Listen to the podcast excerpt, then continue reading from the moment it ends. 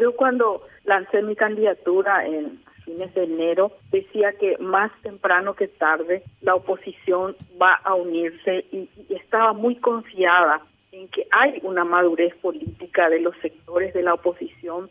capaz de superar dificultades que tuvimos en el pasado, diferencias eh, incluso que existen ahora y que van a seguir persistiendo, eh, en un afán de poder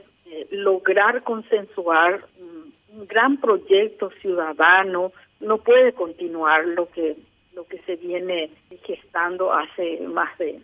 30, 40 años, desigualdad, pobreza, la gente en este momento tiene hambre, hay personas que no alcanzan a comer todos los miembros de la familia, eh, la salud se, se, se, maneja por polladas y tallarinadas, los niños salen de la escuela porque no se puede pagar la escuela, hay gente sin empleo, o sea, la, situación social de la mayoría de los paraguayos y paraguayas, los políticos y las políticas, entendamos que tenemos que ponernos de acuerdo y gobernar juntos solucionar nuestras diferencias y hacer cambios profundos en el Paraguay. Y ojalá que sea una concertación de muchos años